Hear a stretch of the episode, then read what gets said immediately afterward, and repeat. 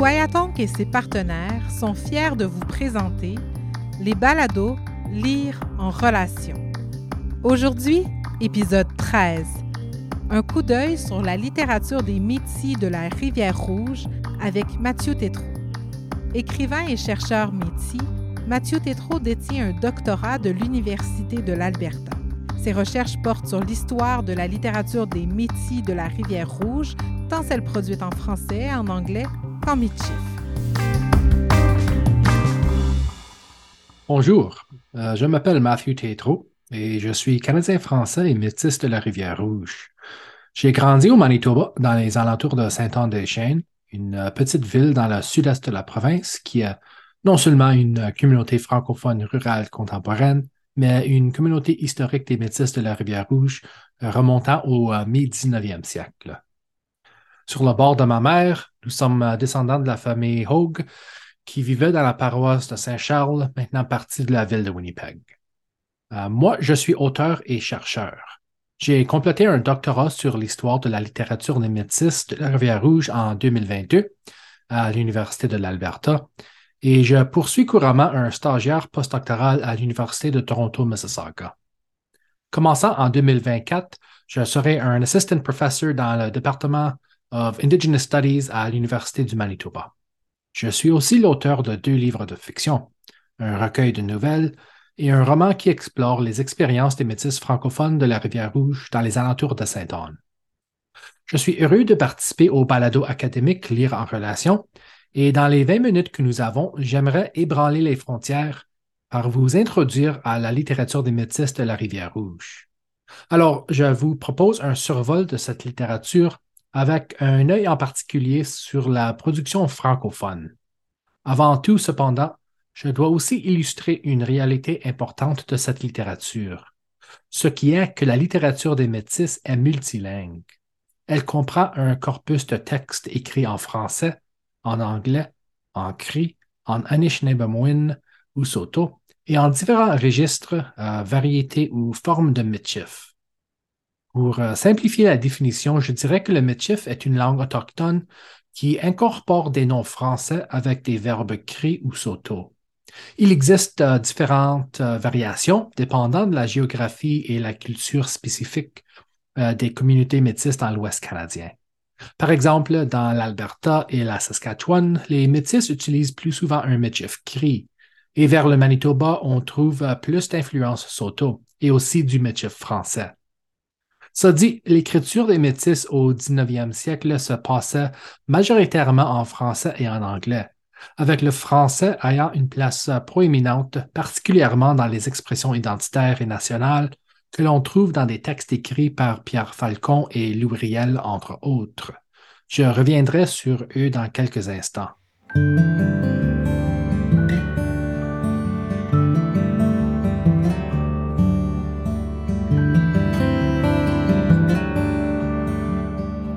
Avant de sauter dans cette histoire, cependant, j'aimerais clarifier deux points.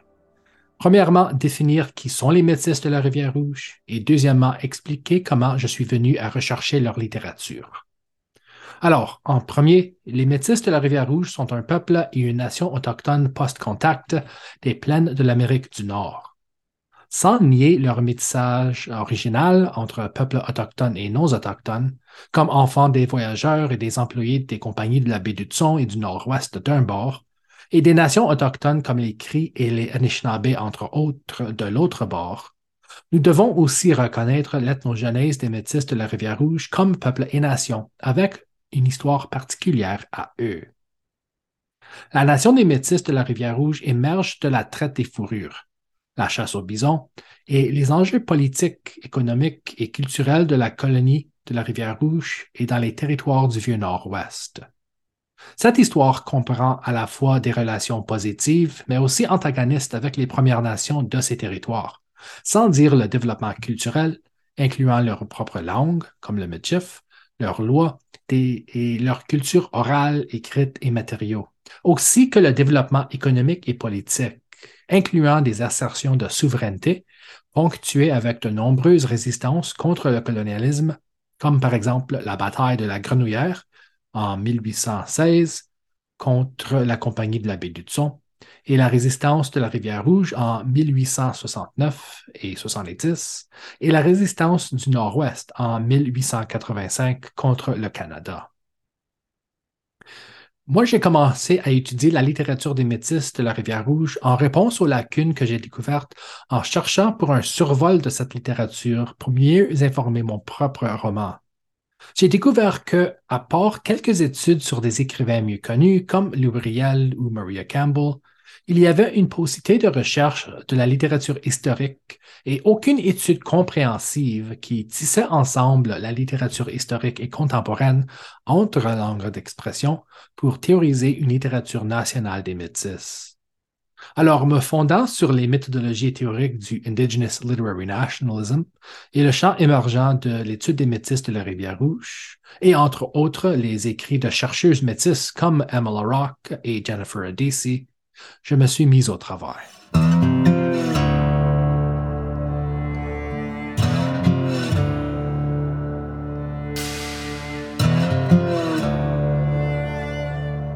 Alors, c'est quoi l'histoire littéraire des Métis?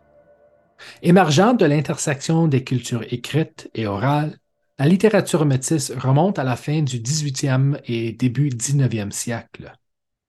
Il est important de reconnaître que la littérature métisse n'est pas une évolution ou une simple transcription de la culture orale. Même que si elle est influencée par l'oral, la littérature des métis a sa propre histoire, et elle émerge euh, premièrement dans les écrits des métis associés avec la traite des fourrures et la chasse aux bisons, dans des journaux, des lettres, des pétitions et des déclarations publiques. Elle comprend par exemple une série de lettres négociant une paix temporaire en 1844 entre les métis de la plaine du Cheval Blanc, ou dans les alentours de Saint-François-Xavier, aujourd'hui au Manitoba, et quelques chefs des Sioux dans les territoires du Dakota. Ces lettres démontrent non seulement la reconnaissance des Métis par la part d'une autre nation autochtone, mais elles illustrent un thème central de l'écrit métis, soit dit le concerne pour la communauté, le peuple et la nation. Un autre exemple, mais encore plus tôt, est la lettre envoyée par quatre chefs des Bois brûlés, un ancien nom pour les Métis, adressée au gouverneur de la Compagnie de la baie d'Hudson à la Rivière-Rouge à la haute de la guerre du Pémécan en 1815. Ces chefs métis protestaient la proclamation de la Compagnie de la baie d'Hudson qui empêchait l'exportation de Pémécan du territoire et ils prévenaient de la colère des métis. On pourrait dire que cette colère a atteint son paroxysme l'année suivante, en 1816, quand le gouverneur et des employés de la Compagnie de la baie d'Hudson et des colons de la colonie du Seigneur Selkirk ont confronté un groupe de métis associés avec la Compagnie du Nord-Ouest qui transportait du Pémécan à quelques kilomètres nord du présent centre-ville de Winnipeg. Cette rencontre retourna violente et laissa 21 morts du côté de la Compagnie de la baie d'Hudson et un mort du côté des Métis. Issue de cette confrontation fut une des plus importantes productions littéraires métisses du 19e siècle, sinon de l'histoire entière de la littérature de métis. La chanson de la grenouillère, ou de la gournouillère en métif. Écrite par Pierre Falcon, un métis d'ascendance francophone né au Manitoba en 1793, mais éduqué au Québec, près de l'ancien village de l'Acadie, pour une dizaine d'années avec sa parenté non autochtone avant de revenir dans l'Ouest, la chanson de la grenouillère s'épanouit rapidement à travers du Nord-Ouest et elle devint une, euh, une pierre de touche ou même un paratonnerre d'identité et d'expression nationale. Décrivant la résistance des Métis contre ceux, et je cite, qui sont ici pour piler notre pays, la chanson raconte non seulement les événements de la bataille de la Grenouillère, mais devient un hymne national. Je vous lis un extrait. Voulez-vous écouter chanter une chanson de vérité? Le 19 de juin, la bande des Bois brûlés sont arrivés comme de braves guerriers. En arrivant à la grenouillère, nous avons fait trois prisonniers, trois prisonniers des Arcanies, qui sont ici pour piler notre pays. Étant sur le point de débarquer, deux de nos gens se sont écriés. Deux de nos gens se sont écriés, voilà l'Anglais qui vient nous attaquer. Pour plus sur Falcon, je recommande le petit livret écrit par Paul Chartrand qui inclut des reproductions et des chansons euh, de ses chansons ou poèmes en français, anglais et aussi traduits en métif français. Le livre vient aussi avec un disque compact qui inclut des performances de ses chansons en anglais et en métif français. Alors, en termes d'autres écrivains métis historiques, le mieux connu est sans doute Loubriel, chef des Métis durant les résistances vers la fin du 19e siècle. Ces événements furent non seulement significatifs politiquement, mais culturellement. Pour Riel, la première résistance inspira son poème La Métisse, dans laquelle il exprima sa fierté, et je cite, d'appartenir à cette nation.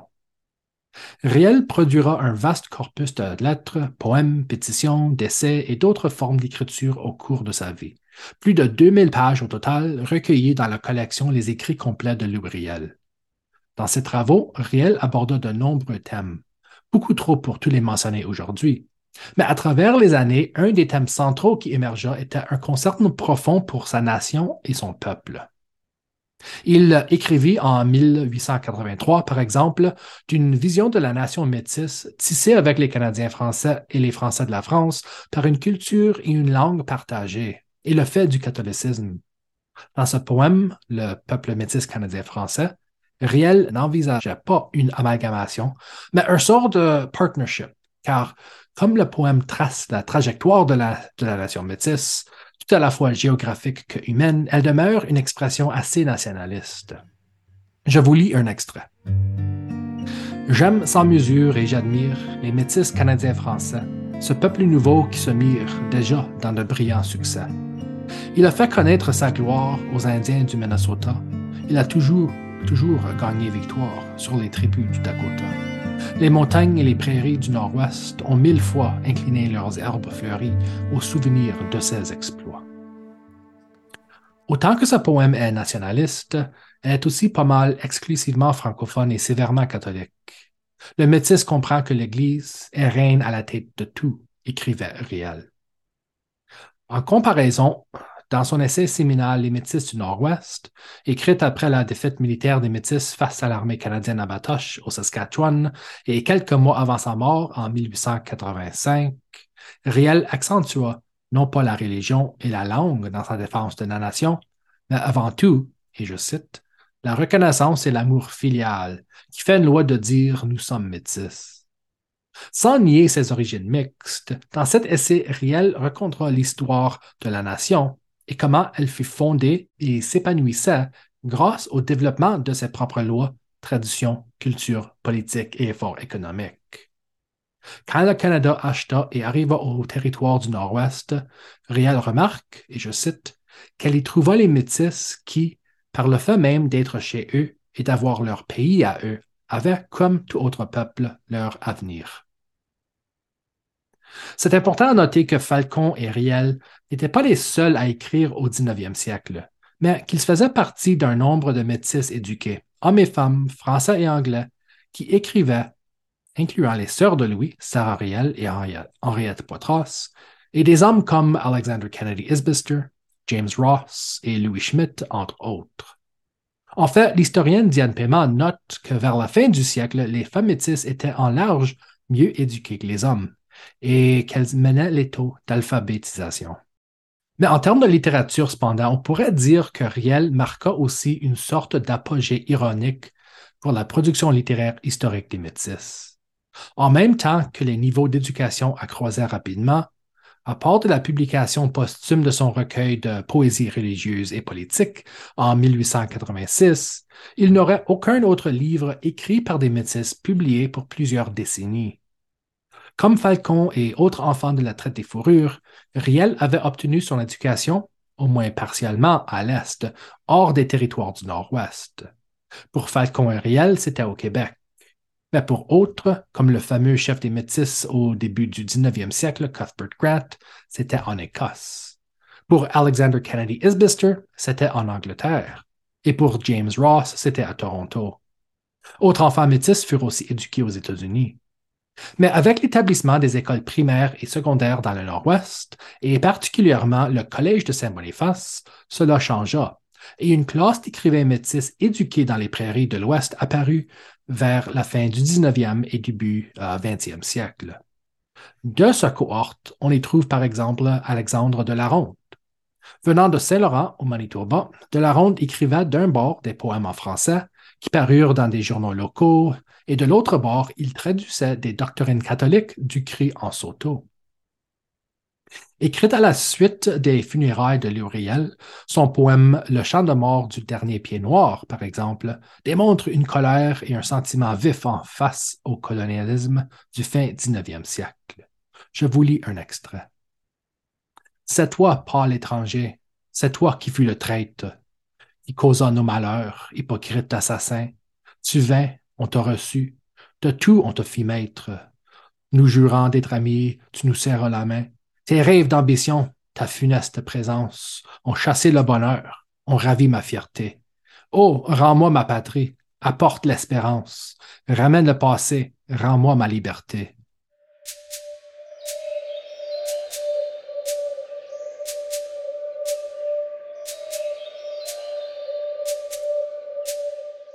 Parmi ces cohortes du Collège de Saint-Boniface vers la fin du 19e et début 20e siècle, on retrouve aussi plusieurs des membres et aussi le leadership de l'Union nationale métisse Saint-Joseph du Manitoba. L'Union était, et elle continue d'être, une organisation fondée par la parenté de ceux qui se sont battus dans les résistances. Elle se donna le devoir de défendre la nation métisse et de préserver sa patrimoine linguistique et culturel pour les jeunes générations. Dans le but de cet objectif, l'Union nationale métisse forma un comité historique qui entreprit différents efforts, incluant transcrire les mémoires des aînés à Batoche, aussi que mener une forme de résistance discursive en répondant aux affronts et aux insultes envers les métis dans les journaux, et éventuellement aussi collaborer avec Auguste-Henri de Trémaudan, un Canadien français, pour publier en 1935 le livre Histoire de la nation métisse dans l'Ouest canadien. Mais en même temps, un discours qui fut publié dans le journal La Liberté à Saint-Boniface en 1923 par Guillaume Charette, euh, président de l'Union nationale métisse à ce temps, euh, démontrait non seulement la difficulté de promouvoir l'identité et la fierté des métis dans une situation minoritaire et hostile, mais en illuminant, et je cite, l'ostracisme que faisaient face des métis envers la communauté francophone non autochtone au Manitoba elle prévoyait aussi l'éventuelle perte du français et de la rupture entre les communautés de métis d'ascendance français et les communautés francophones non autochtones dans l'Ouest canadien. Je suggère que face à l'hostilité, le racisme et l'ostracisme qu'ont enduré les métis à ce temps, la production littéraire a été sans doute affectée non seulement en termes de restreindre la publication même, mais en changeant la transparence de la production en apportant une certaine circonspection identitaire dans les textes d'écrivains comme Alexandre de la Ronde et plus tard Marie-Rose de Lorme-Smith, aussi que, éventuellement, changeant même la langue d'expression prédominante. L'historienne Diane Paiement décrit par exemple dans son livre sur l'histoire de Batoche l'arrivée du, et je cite, le grand silence, qui restreint le partage d'histoire de contes et de patrimoine culturel et linguistique dans les communautés métisses dans les décennies après la résistance de 1885.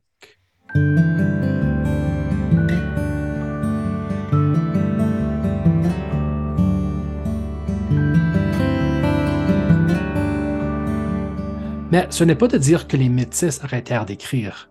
Quelques, comme Marie-Rose de Lorme-Smith et Jim Brady, qui ont connu le français, continuaient à écrire et dans le cas de Jim Brady, de travailler aussi pour le bien-être économique et matériaux des métis à travers des prairies, mais en anglais.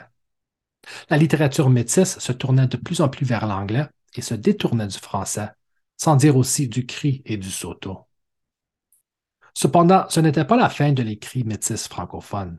Dans les années 50 et 60, une femme métisse de Saint-Boniface, Marie-Thérèse Goulet-Courchaine, écrivant sous le nom de plume Manitobi, produira un volume remarquable de poèmes et d'articles qui furent publiés majoritairement dans les journaux francophones des prairies à ce temps. Dans la veine des efforts précédents de l'Union nationale, et faisant face aux célébrations approchantes du centenaire de la Confédération du Canada et de la création du Manitoba comme province, Goula Courchaine entreprit un projet de récupération pour non seulement faire connaître et célébrer la culture des Métis de la Rivière-Rouge, mais pour, et je cite, remettre le père du Manitoba, voire l'Ouriel, à sa place de héros. À part de ses efforts comme historienne communautaire, Goulet-Courchaine acheva aussi du succès avec sa poésie. Et selon René Juré, elle gagné un concours de poésie à Paris en 1968 avec son poème intitulé Octobre. Réfléchissant sur la tournée des saisons et l'effet sur la nature, et comment, je cite, Octobre a coloré la pourpre des montagnes et la paille jaunie de nos vastes campagnes, on dirait qu'un fusain a dessiné l'ombrage que fait la branche nue au nouveau paysage. Goulet-Courchaine démontra une maîtrise esthétique et technique du sujet. Le poème parut dans la revue moderne la même année et ensuite a été publié dans l'Anthologie des poètes du Québec par Gaston Bourgeois. Pendant que son inclusion dans l'anthologie démontre une importante reconnaissance, un manque de contexte introduisant le poème obscurcit non seulement le fait que ce travail est un texte francophone de l'Ouest canadien, mais plus significativement que c'est un texte autochtone d'une femme métisse de la Rivière-Rouge. Avant de conclure, j'aimerais dire quelques mots sur la littérature métisse contemporaine qui est ressurgie avec l'apparition de la fameuse mémoire Half-Breed de Maria Campbell. Autant qu'elle s'est épanouie avec plusieurs textes par des géants des lettres métisses des dernières quelques décennies, comme Béatrice Moissonnier, Gregory Schofield, Marilyn Dumont, Rita Bouvier et Katharina Vermette, entre autres, la littérature contemporaine démontre aussi un changement en comparaison à la littérature, euh, à la production littéraire historique. Sans doute, les aspects les plus évidents de ce changement sont la langue d'expression, le détournement du français, mais aussi la critique du catholicisme. D'un bord, ceci démontre une sorte de rupture avec les écrivains historiques. Mais de l'autre bord, ça démontre aussi une récupération de voix et de perspectives historiquement sous-représentées. Et ici, je pense à propos de la récupération et l'intégration de langues et spiritualités euh, autochtones dans la poésie et la prose contemporaine métisse. L'expression identitaire euh, se dévoile maintenant non seulement comme métisse de la Rivière-Rouge, mais aussi comme Optepemesawak, un mot cri qui veut dire à peu près les gens qui se possèdent à eux-mêmes ou the people who own themselves. Les efforts d'écrivains comme Gregory Schofield, Marilyn Dumont et Katrina Vermette, entre autres, à intégrer du cri, Jeff Cree et occasionnellement du Anishinaabemowin fait signe du désir de faire revivre les langues autochtones aussi que de l'accroissement multilingue de la littérature métisse. Ça dit, la production littéraire métisse francophone traîne le pas et reflète une réalité linguistique dans l'Ouest canadien. Mais il y reste toujours quand même des métis francophones de la Rivière-Rouge dans l'Ouest. Et autant qu'il y a du progrès à faire, ça sera un progrès fondé sur une histoire littéraire riche et unique, si encore peu connue et sous-étudiée. Alors, voilà un petit coup d'œil sur l'histoire littéraire des métis de la Rivière-Rouge. Merci. Cet épisode de Balado est une réalisation de Kwayatong et de la chaire de leadership en enseignement sur les littératures autochtones au Québec, Maurice Lemire, de l'Université Laval, avec l'appui d'Hydro-Québec, du Conseil des arts du Canada, du gouvernement du Canada et du gouvernement du Québec. Cet épisode vous est offert dans le cadre du 12e Salon du livre des Premières Nations, une présentation de TELUS. Recherche, narration et enregistrement, Mathieu Tétrault. Technique sonore et montage, Caroline Belzile-Normand. Montage et musique, Marc Vallée. Coordination, Marie-Ève Bradette.